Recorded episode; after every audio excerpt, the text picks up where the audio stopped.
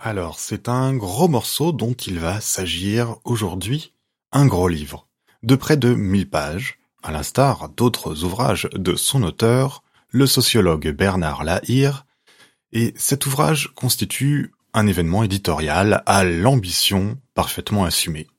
Son titre Les structures fondamentales des sociétés humaines. Ce qu'il contient alors d'abord, un reproche fait à l'encontre de sens social qui ne serait pas assez ambitieuse et aurait tendance à négliger le réel. Ensuite, la tentative qui fait toute la substance du livre, celle de tracer des invariants, des lois sociales qui régissent les sociétés humaines. De là, et c'est ce sur quoi on va évidemment insister dans cet épisode, des implications sur ce qui est considéré comme faisant partie du domaine du politique.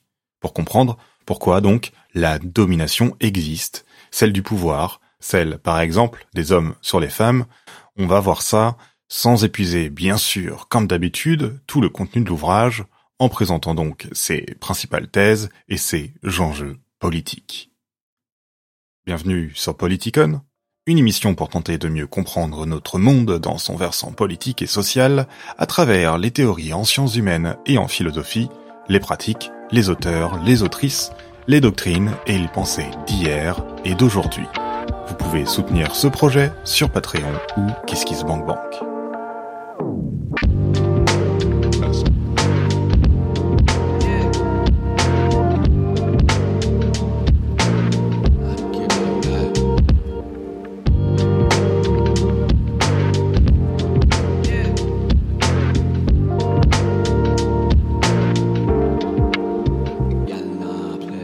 Bernard Lalire est un sociologue français, actuellement directeur de recherche au CNRS. Alors si on aime établir des filiations, on pourrait dire qu'il s'est d'abord placé dans une perspective critique de Bourdieu, notamment avec le livre qu'il a fait connaître à un plus large public, L'homme pluriel, paru en 1998. Alors Lahire a étudié de nombreux domaines du social, en s'intéressant récemment aux rêves, mais aussi à la littérature, aux inégalités sociales, aux inégalités scolaires, et n'a pas manqué de participer au débat public en défendant l'ambition scientifique de la sociologie contre ces attaques, particulièrement avec son livre Pour la sociologie, pour en finir avec une prétendue culture de l'excuse. Alors, quelque part, on trouve dans ce nouveau livre, Les structures fondamentales des sociétés humaines, une même optique, celle d'une défense de la sociologie, mais cette fois-ci contre elle-même. Et c'est ainsi que commence le livre, par une insatisfaction face à ce que Lahire appelle l'oubli du réel, qui serait celle d'un excès de relativisme, de nominalisme, et ça y est, le mot est lâché, de constructivisme de la part des chercheurs, chercheuses en sciences sociales. Cet excès aboutit à l'idée qu'il n'existerait pas de réalité sociale indépendante des observateurs. Pas donc de réalisme épistémologique donc et qu'on ne peut établir des lois générales à propos des sociétés humaines. Il s'ensuit, selon Lahire, un manque de cumulativité des sciences sociales, où tout se passerait comme s'il s'agissait de repartir du début à chaque nouvelle théorisation. Pour Lahire donc, il s'agirait vraiment, dès lors, de noter des invariants, des régularités, autrement dit d'établir des lois qui régissent les sociétés humaines en convoquant ici une pluralité de disciplines scientifiques qui permettraient de rassembler sous une théorie unificatrice l'ensemble des travaux empiriques des sciences sociales. Laïr veut donc mettre en avant une épistémologie réaliste, en s'opposant à un trop-plein de constructivisme social en sociologie qui aurait tendance à faire, selon Laïr, de la théologie anti-scientifique, c'est-à-dire en faisant de l'humain un être unique dans le monde, qui euh, se serait auto-créé quelque part lui-même, par la culture et uniquement par elle. Le projet de Lahire est donc d'articuler la biologie évolutive et les sciences sociales. Alors si vous êtes euh, déjà passé sur la chaîne YouTube, j'avais réalisé une vidéo il y a un peu plus d'un an au sujet du livre La symphonie inachevée de Darwin du biologiste Kevin Lalande. Dans ce livre, paru dans la même collection que l'ouvrage de Lahire et dirigé par Lahire lui-même, ça se tient, la lande traite du lien qui unit la nature et la culture dans une influence réciproque continue. Je vous invite donc à aller voir euh, cette vidéo et ça permettra de compléter également cet épisode. Le lien est bien sûr en description. Allez, donc l'articulation de la biologie et de la sociologie permet de comprendre que le social n'est pas une dimension uniquement propre à l'humanité, et c'est là aussi une thèse importante du livre de Lahire. Le social est aussi donc le propre de certaines sociétés animales, comme le montre l'éthologie ou encore l'écologie comportementale. Le social, humain, serait donc une partie d'un social plus général, celui du vivant. Il peut être ici intéressant de citer Lahire directement dans le texte.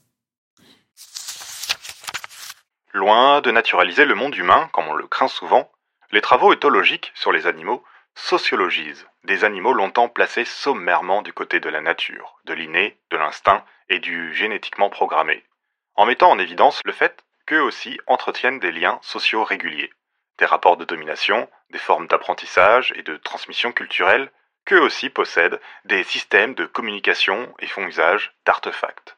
Et que c'est la possibilité ou non d'entrer dans des processus proprement historiques, en cumulant des avancées techniques ou culturelles, qui distinguent essentiellement les animaux humains des animaux non humains.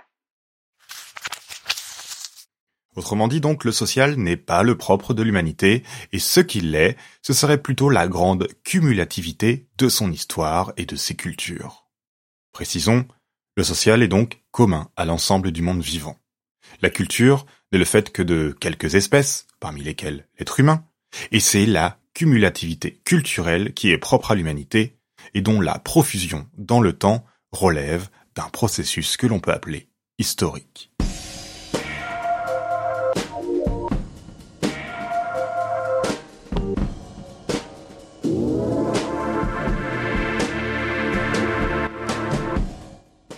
Si Lahire critique ce qu'il appelle l'excès de constructivisme dans les sciences sociales, il pointe également les erreurs simplistes de la sociobiologie qui réduit le culturel et le social humain à des faits biologiques. Alors, ici, sciences sociales trop constructivistes ou sociobiologie d'un autre côté se trouvent être comme les deux faces d'une pièce qui réduit soit la nature au social, soit le social à la nature. Alors qu'en réalité ces deux dimensions sont toujours entremêlées. Lahire, ici mais dos à dos par exemple, l'anthropologue Marshall Salins et le fondateur de la sociobiologie, Eduardo Wilson. D'un côté donc on a la création uniquement culturelle de l'humain par lui-même, et de l'autre la réduction du culturel au sens biologique. Accompagné ici un de sa variante de la psychologie évolutionniste, qui réduit l'histoire et la culture à des traits génétiques et cognitifs innés. Comme on l'a vu avec Kevin Lalande, dans la vidéo dont j'ai déjà parlé tout à l'heure, Lahire rappelle l'idée qu'il existe une coévolution entre gènes et culture. Gènes et culture ici qui s'entre-influencent mutuellement au cours de longs processus. On parle par exemple de construction de niche pour signifier la construction par les espèces elles-mêmes d'un environnement qui modifie en retour leur biologie via des pressions sélectives sur certains gènes. Marx disait que l'humain produit ses conditions d'existence. C'est d'autant plus vrai qu'il produit des conditions d'existence qui le transforment à la fois socialement et biologiquement au fur et à mesure de temps plus ou moins long. Alors évidemment, le biologique lui aussi structure le social. Et c'est ce que veut montrer Lahire, ici, à partir de la mise en évidence d'implications directement sociales des caractéristiques biologiques propres à certaines espèces, parmi lesquelles, évidemment, l'espèce humaine. Mais comme il l'écrit, je cite, cela ne signifie pas pour autant que l'explication réside dans la biologie des espèces, au sens où les comportements sociaux seraient innés et programmés dans le cerveau des différents membres d'une espèce. Les propriétés biologiques fournissent un cadre aux rapports sociaux, qui peuvent se mettre en place, mais elles n'expliquent directement ni ces rapports sociaux, ni leurs variations culturelles. Quel est donc ce cadre dans le cas des rapports sociaux humains? Pour il est essentiellement celui d'un phénomène bien particulier, celui de l'altricialité secondaire. Comment? Il s'agit ici de signifier en fait la très lente croissance de l'enfant humain après sa naissance, qui entraîne en même temps une très longue période par rapport aux autres animaux de dépendance vis-à-vis des autres. Pour l'Aïr, cette base biologique de croissance et de dépendance absolue a permis de renforcer des oppositions entre membres de l'espèce humaine, essentiellement entre jeunes et adultes, entre parents et enfants, entre ancêtres et vivants. De manière globale, le monde humain a été produit par ce phénomène à travers des incarnations magiques, religieuses, politiques et économiques, dans lesquelles chaque fois se sont formés et reformés sans cesse des rapports de domination, y compris aussi ceux, on le verra, de la domination masculine, entre autres. En effet, gérer cette altricialité secondaire a été longtemps une suite d'activités réservées aux seules femmes, et ce qui les a amenées tout au long de l'histoire à s'occuper de tout ce qui relève du soin et de la vulnérabilité. On y reviendra.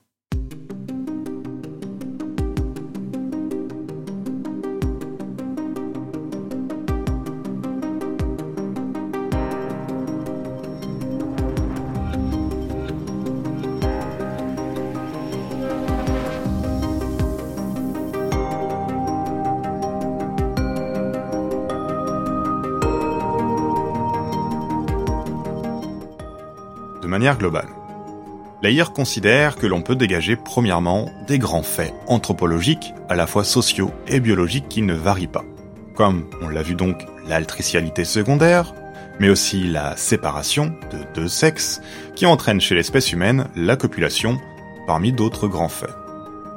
Deuxièmement, des lignes de force, autour desquelles émergent des variations culturelles, comme celles des modes de production de la vie matérielle, celles des rapports entre parents et enfants, ou entre hommes et femmes, et plus largement des rapports de domination et une division du travail. Enfin, à partir de là peuvent se formuler des lois générales, qui généralisent des lois empiriques.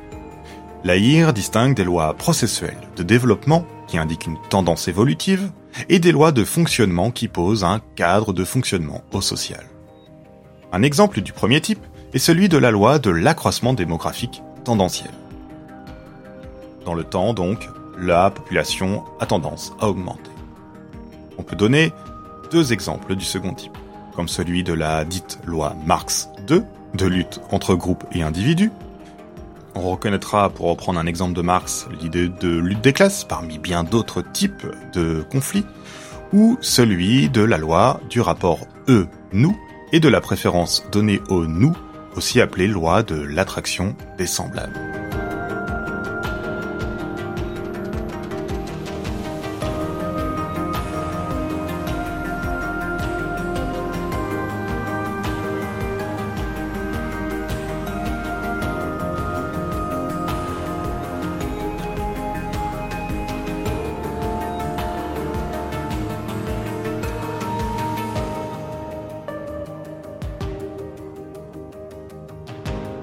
Qu'en est-il donc du politique dans tout cela? Alors si l'on considère que ce qui est politique relève de la manière d'organiser la vie collective entre les humains, et notamment les relations de pouvoir, les implications sont multiples, on le devine avec euh, tout ce qu'on a dit. Laïr étudie, à partir du phénomène d'altricialité secondaire, de nombreuses conséquences de celui-ci. L'altruisme et la coopération, bien sûr, mais aussi l'existence universelle de rapports de dépendance et de domination, qui peuvent prendre la forme de domination entre parents et enfants, entre aînés et cadets, entre vivants et ancêtres, soit donc un principe en fait de domination de l'antérieur sur le postérieur, qui pourrait permettre, selon l'AIR, de comprendre l'émergence de l'État, considéré ici comme une sorte d'institution parentale qui protège et sanctionne le groupe habitant sur son territoire. Ou encore, on pourrait comprendre, à travers l'altricialité secondaire, les différentes formes de phénomènes magiques et religieux. Il y aurait ainsi un lien entre le fait religieux et la dépendance de l'enfant qui prend place dans un ensemble de coutumes, de rituels, comprenant des artefacts, et des expériences accumulées sur un temps long qui produisent une sorte de culte de la tradition et des ancêtres. L'un des chapitres qui sera sans doute euh, l'un des plus discutés dans les recensions qui paraîtront sans doute après l'apparition du texte de l'Aïr, est celui sur la partition sexuée et la domination masculine. L'Aïr explique que pour une grande part du monde animal, il existe une division entre deux sexes. Alors, il rappelle que si les marqueurs de sexe sont multiples, que ce soit gonadique, hormonal, chromosomique, etc., cela n'a pas d'impact en réalité sur la manière qu'ont les sociétés humaines de classer les individus en deux classes sexuées sur la base de la capacité à procréer ou non. En note de bas de page, il discute la biologiste Anne Fausto Sterling, célèbre en partie pour avoir questionné cette bicatégorisation sexuelle justement, mais Lahire soutient donc encore que cette bicatégorisation peut être fondée sur la nature des organes sexuels et sur la capacité à enfanter. Et cette bicatégorisation serait validée par les perceptions sociales, qui ne peuvent déduire seules le taux de testostérone ou les variations de code génétique. On pourrait ajouter peut-être que la perception d'un genre masculin ou féminin ne peut permettre de déduire de manière certaine le sexe génital. Mais euh, reprenons l'argumentaire de Lahire sur le lien donc entre division sexuée et altricialité secondaire. Celui-ci se fonde en partie sur de nombreux travaux anthropologiques qui ont pu montrer comment la relation mère-enfant et la forte dépendance de ce dernier favorisent la domination masculine. Dès les débuts d'Homo sapiens, alors que la cumulativité culturelle n'était pas encore aussi présente qu'aujourd'hui, les menstruations, la gestation, l'accouchement, l'allaitement, etc. ont contraint les femmes à demeurer dans une sphère spécifique qui les ont éloignées des activités masculines. Les formes culturelles, alors, tout au long de l'histoire, se sont développées autour de cette ligne de force. En s'appuyant sur Françoise Héritier, non sans critique d'ailleurs, Christophe Darmanjat, Alain Testard ou encore Paul Tabette, Lahire souligne la division sexuelle du travail et la domination masculine, également par la mise à l'écart des femmes de tout ce qui concerne la guerre et la violence. Désarmer les femmes ainsi c'est aussi les rendre plus faibles. La domination masculine est donc le résultat d'une première condition nécessaire, celle de la division biologique des fonctions reproductives, et enfin, encore une fois, l'altricialité secondaire. Et donc aussi d'une condition qui cette fois-ci n'est pas suffisante pour expliquer seule cette domination, c'est celle d'une légitimation de cette domination par des représentations culturelles au fur et à mesure de l'histoire humaine. Or, cette histoire humaine, l'accumulation culturelle, peut prendre des voies qui éloignent l'humain de ses déterminations biologiques. Et Lahire écrit ainsi que la technique et le savoir peuvent rendre possible une part d'émancipation vis-à-vis de la biologie. Les techniques de contraception, de lait artificiel, voire à l'avenir d'utérus artificiel, ont permis et pourront permettre de dissocier les femmes des fonctions reproductives et de susciter des changements de représentation sociale qui ont par ailleurs déjà eu lieu ces dernières décennies. Lahire écrit C'est dire à quel point les choses ne sont jamais figées pour une espèce aussi culturelle que l'est l'espèce humaine. Et il ajoute Toutefois, plus on touche aux fondamentaux de la biologie de l'espèce, et plus il est difficile d'inventer et de fabriquer des artefacts compensateurs ou émancipateurs.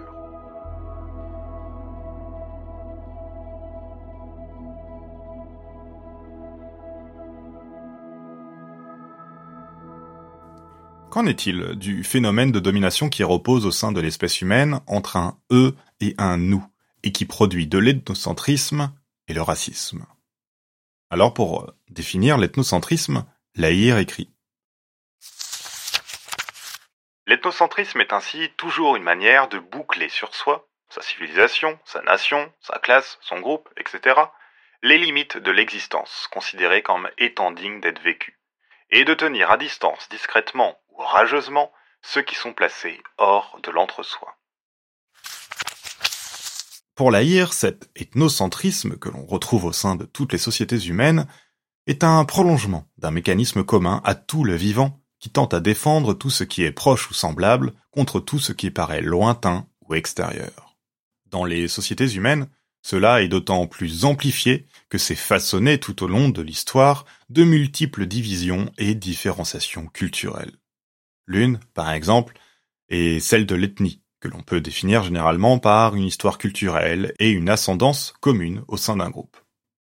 Mais dans l'histoire humaine, ce que l'on recouvre aujourd'hui par la notion d'ethnie a subi de nombreuses variations, et son extension en termes de population tend à s'agrandir en élargissant les critères d'appartenance. Mais parfois ce sont d'autres tendances qui se produisent, inverses, et qui aboutissent à des phénomènes de racisme et de déshumanisation de l'autre. Alors ce chapitre de l'AIR ne rentre pas dans une analyse approfondie de ceci et reste dans une approche plutôt généralisante des structures fondamentales des sociétés humaines sur toute son histoire. À ce titre, note un peu l'AIR en filigrane, cette euh, histoire pourrait voir la possibilité de constitution d'une unité humaine en un sens politique, bien plus élargie qu'elle ne l'est encore aujourd'hui. Une unité qui verrait s'amoindrir des notions telles que la nation, par exemple. Mais là aussi, rien n'est figé et les retours en arrière ne sont jamais impossibles. Le dernier grand chapitre s'interroge enfin sur la division sociale du travail en général. Lahir veut se pencher sur la raison d'une telle différenciation qui s'affirme toujours plus dans l'histoire des sociétés humaines. On l'a vu, les premières différenciations ont été celles de l'âge et du sexe, toutes deux produites par l'altricialité secondaire et ont eu pour résultat un processus de multiples dominations politiques, y compris celle donc de la création d'un pouvoir institutionnel comme celle de l'État. Lahir note par ailleurs que plus la démographie d'une société augmente, ce qui euh, est une loi sociale humaine, alors plus la différenciation sociale tend à s'accroître également. Cette loi résulte de l'autre. Les fonctions sociales se divisent ainsi et se complexifient dans l'histoire. Le politique se sépare du religieux, le domaine esthétique devient autonome.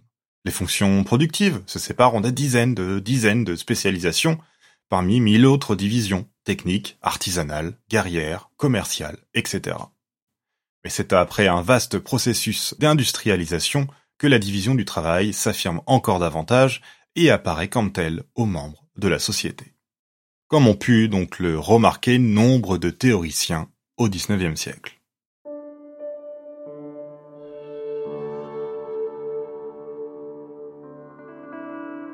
Peut terminer cette présentation de l'ouvrage de Lahir avec les implications politiques, normatives ou prescriptives que Lahir dégage de son propos et de son argumentation autour de la coévolution entre culture et biologie au sein de l'espèce humaine et du vivant, et de l'incontournable existence donc de l'altricialité secondaire. En conclusion de son livre, Lahir revient sur la réticence des scientifiques en sciences humaines et sociales à dégager des lois et des invariants. Il note que ces réticences sont à la fois scientifiques, mais aussi politiques, et qu'elles sont le résultat d'une peur, celle de la naturalisation des faits sociaux. Avec cette peur, il s'agirait alors de rappeler toujours le caractère culturel ou historique de ces faits pour éviter de penser qu'ils soient, pour ainsi dire, de tout temps nécessaires, comme si ce qu'on plaçait du côté du biologique, ou encore de l'invariant ou de l'universel, était aussi du côté de la réaction et de la conservation, morale ou politique. Mais alors, que faire? demande Lahir, face au constat universel de la domination masculine, par exemple Faut-il désespérer de l'émancipation? Lahir soutient tout le contraire. Bien qu'il constate que, tendanciellement, effectivement, ce qui est rattaché à la nature, à la variant, est le plus souvent utilisé par des forces politiques conservatrices. Mais il rajoute que c'est en connaissant les lois et les structures fondamentales des sociétés humaines que l'on peut comprendre comment s'en dégager, comment s'en émanciper et comment s'émanciper en même temps des représentations culturelles qui forgent de la domination et de l'oppression. Bourdieu avait quelque part la même réflexion à propos des déterminismes sociaux et des tendances à la reproduction sociale. Marx, encore, montrait un même état d'esprit. La connaissance précise des structures, de l'histoire, de la biologie, de la société et de leurs lois pourrait permettre de provoquer donc un changement véritable. Lahir, ici, ne manque pas de réutiliser l'ironie de Marx et Engels, en citant un passage de l'idéologie allemande, que l'on peut résumer en deux mots. Ce n'est pas en ignorant la pesanteur, ou en pensant qu'elle n'est que le résultat de représentations culturelles, que l'on pourra s'en défaire. Autrement dit, face aux dominations politiques de toutes sortes, qui sont le produit commun d'une interaction constante entre biologie et culture tout au long de l'évolution et de l'histoire, la compréhension de tous ces mécanismes est essentielle. De là, il est possible de comprendre aussi comment on pourra les changer. Bon, après le temps médiatico-intellectuel qui a suivi l'apparition du livre de Lahir, de nouvelles recensions critiques ne manqueront pas, sans doute, de revenir sur certaines questions, notamment pour questionner les thèses de Lahir sur la question de l'État, ou encore la bicatégorisation sexuelle dans lesquelles le genre n'intervient pas réellement. Ce n'était pas bien sûr le but ici de cette présentation, qui pourra plutôt servir à tenter une approche sur ce gros livre sans nul doute un peu intimidant. Les structures fondamentales des sociétés humaines de Bernard Lahire, c'est chez La Découverte. Allez, n'oubliez pas de vous abonner, de liker, de commenter par exemple, hein, si vous êtes sur YouTube. Votre soutien est vraiment important pour faire perdurer le projet, en le partageant également ainsi où vous pouvez et où vous voulez. Vous pouvez également soutenir le podcast et la chaîne sur Patreon ou KissKissBankBank. Et si ça vous dit, vous pouvez aussi retrouver mon livre qui s'appelle également Politicon. Et c'est un livre ici qui résume les grandes idéologies politiques de la modernité. On se retrouve donc la prochaine fois et en attendant, comme d'habitude, portez-vous bien.